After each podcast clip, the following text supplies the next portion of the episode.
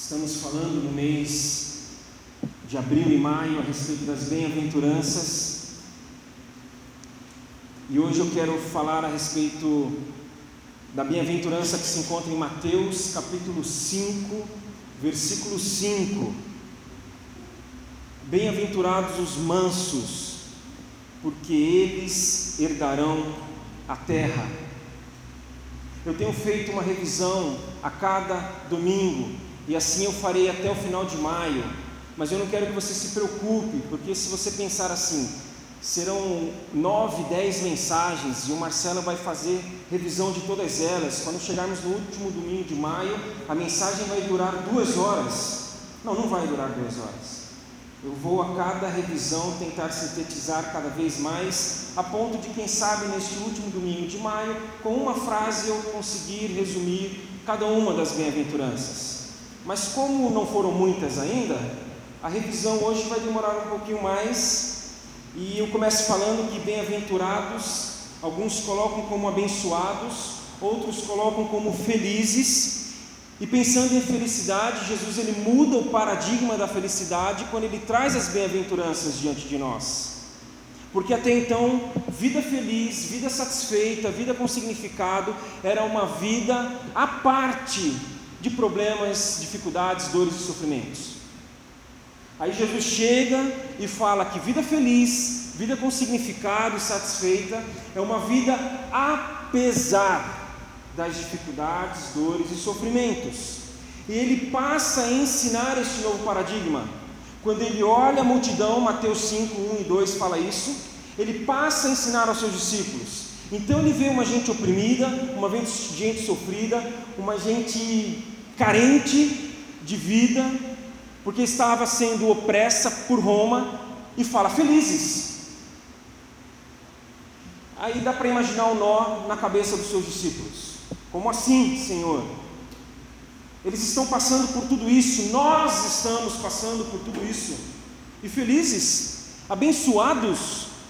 O nó na cabeça deles só não foi maior do que na nossa, porque eles compreendiam muito melhor a linguagem de Jesus, os termos, a raiz de cada expressão. E a raiz de bem-aventurança é andar, é marchar. Então a bênção está na decorrência de poder andar, de poder marchar, de sair da condição atual e marchar para uma nova vida. A vida no reino de Deus, marchar pelo poder de Deus, marchar para Deus e o seu reino marchar com Deus e o seu filho, o seu filho que foi o bem-aventurado. Então Jesus fala das bem-aventuranças porque ele foi o bem-aventurado. Ele foi pobre de espírito, ele chorou, ele foi manso, ele teve fome e sede de justiça, ele foi misericordioso, puro de coração, pacificador, o maior dos perseguidos. E aí no topo da lista das bem-aventuranças vem o que? A pobreza de espírito. E o Noé bem falou de que a pobreza de espírito é a porta de entrada para esta vida no reino de Deus. Nós empobrecemos em relação à nossa autossuficiência e somos enriquecidos pela dependência do Senhor. Quando um jovem rico, que obedecia todos os mandamentos, que andava na linha, que fazia e acontecia, entendendo que ainda lhe faltava alguma coisa, ele chega para Jesus e fala: Senhor Jesus, falta alguma coisa para mim, eu não estou no reino de Deus, como é que eu faço para entrar? Como é que eu faço para herdar a vida eterna? Aí Jesus fala: Você obedece os mandamentos todos, então vende o que você tem, dá aos pobres e me segue. Isso significa o que? Não dependa do que você tem, do que você é, do que você sabe, do que você pode. Dependa de mim. Seja um pobre de espírito. Isso também nos leva a entender quando ele fala que das crianças é o reino dos céus. Quando os seus discípulos iam impedi-lo, impedir as crianças de receber, de irem até Jesus, Jesus fala: não impeçam, o reino dos céus é delas. E quem não for como elas não vai entrar no reino. E por que ser como criança? Eu falei pela manhã. Eu tenho três sobrinhas que moram aqui, irmãs, aqui em Bauru. Eu tenho a minha filha e tem uma sobrinha que veio de fora visitar a gente, junto com meu irmão e a minha cunhada. Cinco meninas em casa. Não é tanta pureza assim. Não é tanta ingenuidade assim. Então por que ser como criança? Mas há dependência da parte delas em relação a nós. Então ser como criança é porque as crianças dependem dos adultos. E assim também nós devemos depender do Senhor, pobreza de espírito. E aí nós passamos a viver uma vida abençoada em que quando nós choramos, nós somos consolados. Nós podemos diante do Senhor nos fragilizar. Não precisamos nos esconder. Nós podemos nos abrir diante dele com as nossas precariedades. Nós podemos expor as nossas vulnerabilidades, os nossos pontos fracos porque no reino de Deus nós choramos na presença do Rei, que é Jesus, que chorou e que foi consolado pelo Pai quando se entregou nos braços do Pai. E aí esse Jesus chega para nós, pessoas encharcadas pelo choro, e nos promete enxugar as nossas lágrimas com seu consolo. E ele se volta para pessoas mansas e diz: Vocês vão herdar a terra. Uma das coisas que mais me tem fascinado no estudo das bem-aventuranças é entender que essas pessoas elas já eram pobres de espírito. Elas já estavam chorando. Elas já estavam buscando viver uma vida de mansidão. Porque Jesus falou primeiro a elas, não a nós. E ele olha para essa gente vivendo toda essa realidade e fala: por vocês estarem buscando esta vida de mansidão, vocês vão ter a terra por herança. É mais ou menos como eu faço nos casamentos que eu participo. Eu não costumo, nos casamentos que eu celebro, falar novidades para os noivos. Até porque na caminhada até aquele dia, eu converso com os noivos. Então, aquilo que eu entendo que é importante, trabalhar com eles, que eles saibam, trocar com eles, eu já fiz. E vou fazer depois do casamento também.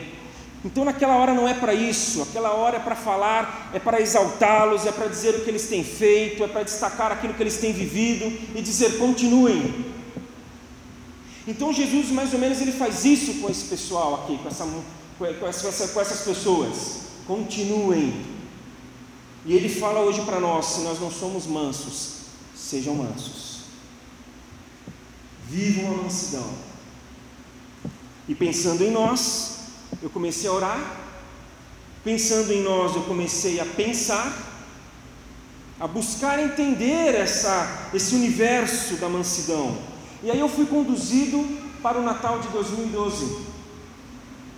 Mais precisamente para 25 de 11 de 2012 quando naquele ano, em novembro e dezembro daquele ano, nós falamos aqui na igreja a respeito de Jesus, nome sobre todo nome. Falamos do Cristo, Emanuel, conselheiro maravilhoso, príncipe da paz, Deus forte.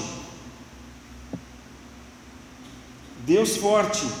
E eu fiquei pensando na época em Jesus como o Deus forte e aí eu fiz uma varredura na vida de Jesus, nas manifestações de força. E eu encontrei uma pessoa um pouco distante de um Deus forte. Isso desde o seu nascimento. Então essas expressões precário, vulnerável, frágil, nós encontramos tudo aqui, tudo isso no contexto do nascimento de Jesus. Ele nasceu em Belém, era uma cidade insignificante na sua época. Hoje, 30 mil pessoas mais ou menos. Mas vamos dar um passo antes, atrás. Tem um passo antes. Sem falar do seu nascimento ainda, mas antes de nascer, quase que ele nasce, é, e os seus pais não se casam. Quase que ele nasce sem pai. O texto fala isso. Numa confusão ali, Está é, tá grávida, não está grávida? Como é que é? Vou desmanchar o casamento? Não, em silêncio, não, mas o anjo aparece e fala: Não, é do Espírito Santo, se mantenha firme. Então, um contexto ali em que Maria e José eles, eles estão tomados por sonhos, por revelações, por anjos e muitas incertezas, temores. E aí eles viajam, ela grávida, saindo de Nazaré, Nazaré da Galileia, indo até Belém, uma viagem de mais ou menos 150 quilômetros de carro. Não, ônibus pelo menos. Não, tinha uma moto. Nada disso. E chegam em Belém, não encontram um lugar para ficar. Aí Jesus nasce numa estrebaria, numa manjedoura num local onde era colocado ali a comida para que os animais comessem.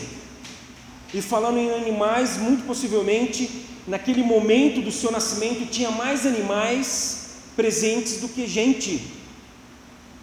E as pessoas que ali estavam, muitas delas pescadores, é, é, pecadores considerados pelo, pela elite judaica, os pastores. E aí eles fogem para o Egito. Porque o texto fala, nós sabemos, que Herodes queria matá-lo, porque havia nascido rei dos judeus. Do Egito eles vão se esconder em Nazaré, uma cidade também insignificante, porque quando Jesus começa a pregar, começa a ficar famoso, conhecido, falam de onde ele veio, de Nazaré. Aí alguns falam, pode vir alguma coisa boa de Nazaré? Aos 30 anos, passa a ensinar, e aí vem as bem-aventuranças, vem o Pai Nosso, vem o sermão do monte, e ele começa a falar: vocês devem perdoar 70 vezes 7, vocês devem amar seus inimigos. Então ele chora a morte de um amigo, ele tem fome, ele tem sede. Deus forte.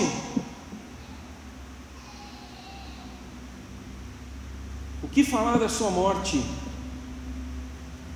Momentos de tormento, solitário, ele ali angustiado, próximo da morte, ele chega para os seus discípulos e pede: orem comigo. Aí ele vai orar um pouco mais à frente, adiante, sozinho com o pai. Na hora que ele volta, os discípulos dormindo. Orem comigo, por favor. Aí ele vai lá orar, na hora que ele volta, os discípulos dormindo. E ele sua sangue. Ele é traído e abandonado, ele é afrontado, ele é açoitado, zombado ele é provocado, ele é morto. Deus forte. E lembro-me bem que na época o que fez com que eu entendesse esse Jesus, Deus forte, foi Filipenses 2. Quando ali Paulo fala que Jesus esvaziou-se, Jesus humilhou-se, a versão a mensagem fala: ele deixou de lado os privilégios divinos, ele deixou de lado os direitos divinos, esvaziou-se, por isso que ele nasceu da maneira como ele nasceu, por isso que ele viveu da maneira como ele viveu, por isso que ele morreu da maneira como ele morreu. Força não é demonstrada quando ela é aplicada força demonstrada quando ela não é aplicada. Forte não é aquele que bate, mas forte é aquele que, podendo bater, não faz. Isso eu concluí em 2012, mas para mim vale ainda hoje. Manso é aquele que pode optar por bater, por revidar, por revoltar-se, por reverter pela força, mas não faz. Não faz tendo direitos para isso, porque optou pelo esvaziamento, optou pelo caminho da mansidão, da humildade. Aqui nós podemos fazer uma conexão da mansidão com a humildade. Algumas versões, no lugar de mansidão, trazem a expressão humildade. E C.S. Lewis fala que humildade não é pensar menos de si mesmo, não é humildade isso, mas é pensar menos em si mesmo. Há uma grande diferença nisso. O manso, o humilde, ele sabe muito bem quem ele é.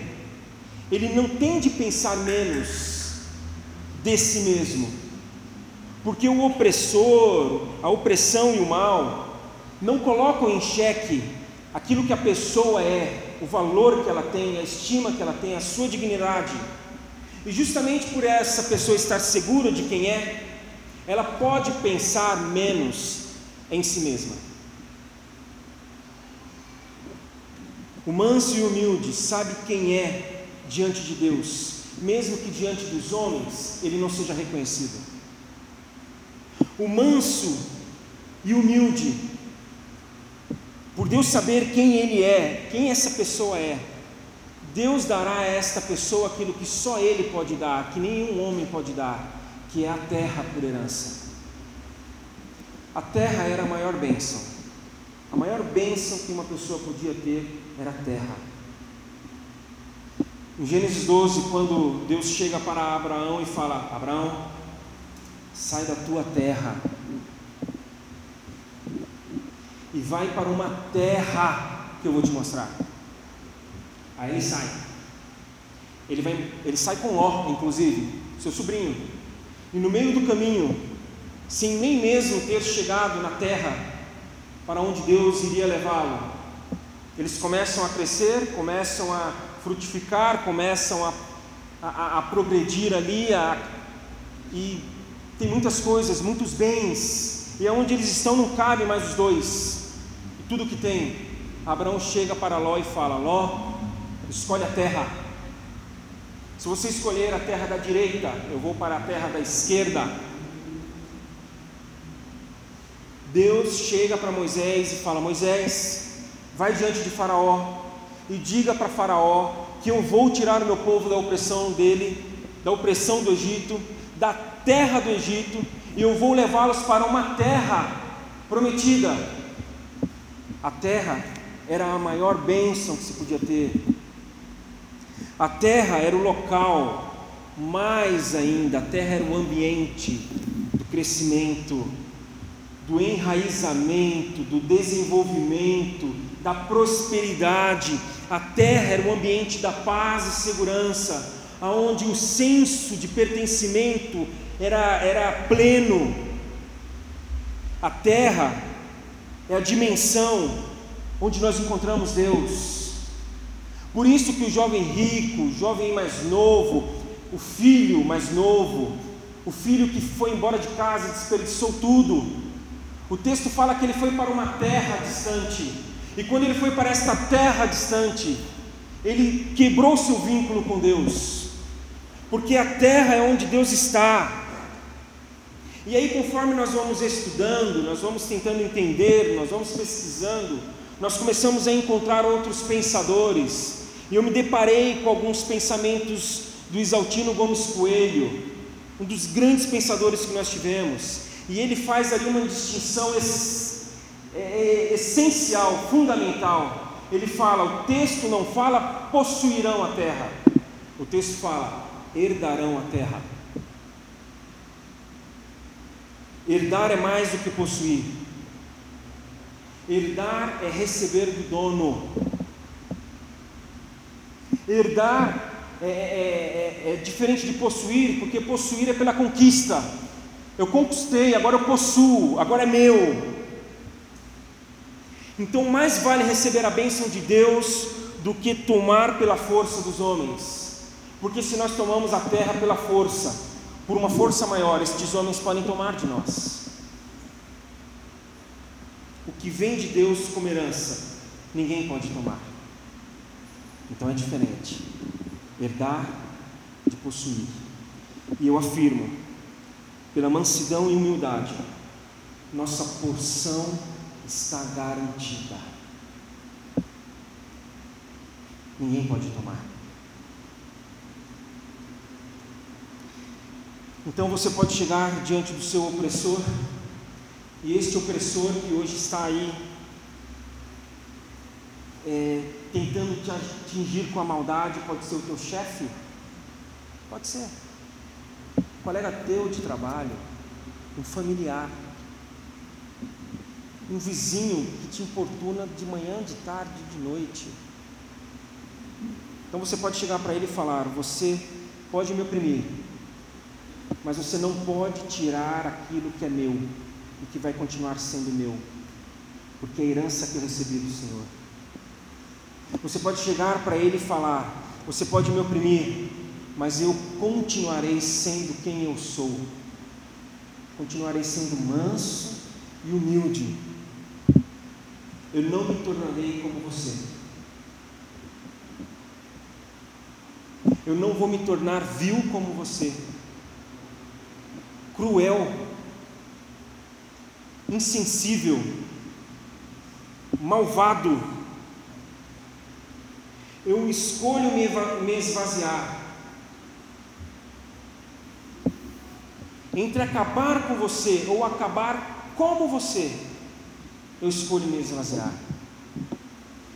Você pode me oprimir, mas eu escolho continuar dando a outra face. Jesus nos ensina a darmos a outra face. Ele fala: se alguém te bater numa face, vira, vira e permita que essa pessoa bata na outra face. Já falei aqui algumas vezes a compreensão que tenho deste texto. Dar outra face não significa literalmente alguém te atingir de um lado e você deixar que te atinja do outro. Isso é tolice. E ser manso não é ser tolo. Isso é ingenuidade. Isso é querer sofrer. E mansidão não é nada disso. Dar a outra face é dar a oportunidade para que a pessoa mude, para que a pessoa se reveja, então, se a pessoa me atinge numa face, eu dou a outra, para que ela pare e pense. E o que é dar a outra? Ela me atinge, e na hora que ela está lá, distraída, e eu tenho condições de atingi-la também, eu não atinjo. E na hora que ela cai em si, ela falou: Peraí, peraí, Marcelo, eu te atingi ontem, eu te bati numa face. E agora você poderia ter me atingido também, por que, que você não fez isso? Porque eu sou manso e humilde de coração.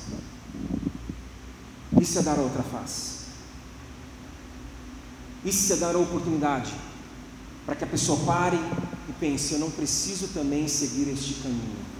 Existe o caminho da mansidão e eu também posso segui-lo. Então, dar a outra face é pensar menos em si mesmo. Porque dar a outra face não compromete aquilo que nós somos, não significa pensar menos de nós mesmos. Pelo contrário, a gente se mantém firme naquilo que somos, e aí com a mansidão nós abrimos espaço para que na vivência desta terra que nos foi prometida e que nós já estamos nela, graças a Deus, outras pessoas possam entrar no reino e também receber por herança esta possibilidade de vida, de crescimento, de transformação. E eu não vou dizer que eu tenho vontade de fazer isso, mas se eu abrir um pouquinho de espaço, eu acho que uma vontadezinha brota no meu coração de parar de não pregar mais a respeito das bem-aventuranças, porque isso é difícil. Está complicando, parece que complica cada vez mais. Mas vamos em frente, porque é o caminho da bênção, é o caminho da vida, é o caminho inevitável para quem quer entrar, seguir, prosseguir para o reino de Deus. Então nós temos pedido a ajuda do Senhor a cada domingo. A gente acaba de entender um pouco pela graça dele e nós pedimos graça para ele, para que não apenas entendamos, mas possamos viver. E é isso que nós vamos fazer agora em oração. Senhor, nos ajuda. Senhor, nós precisamos. Senhor, contamos contigo.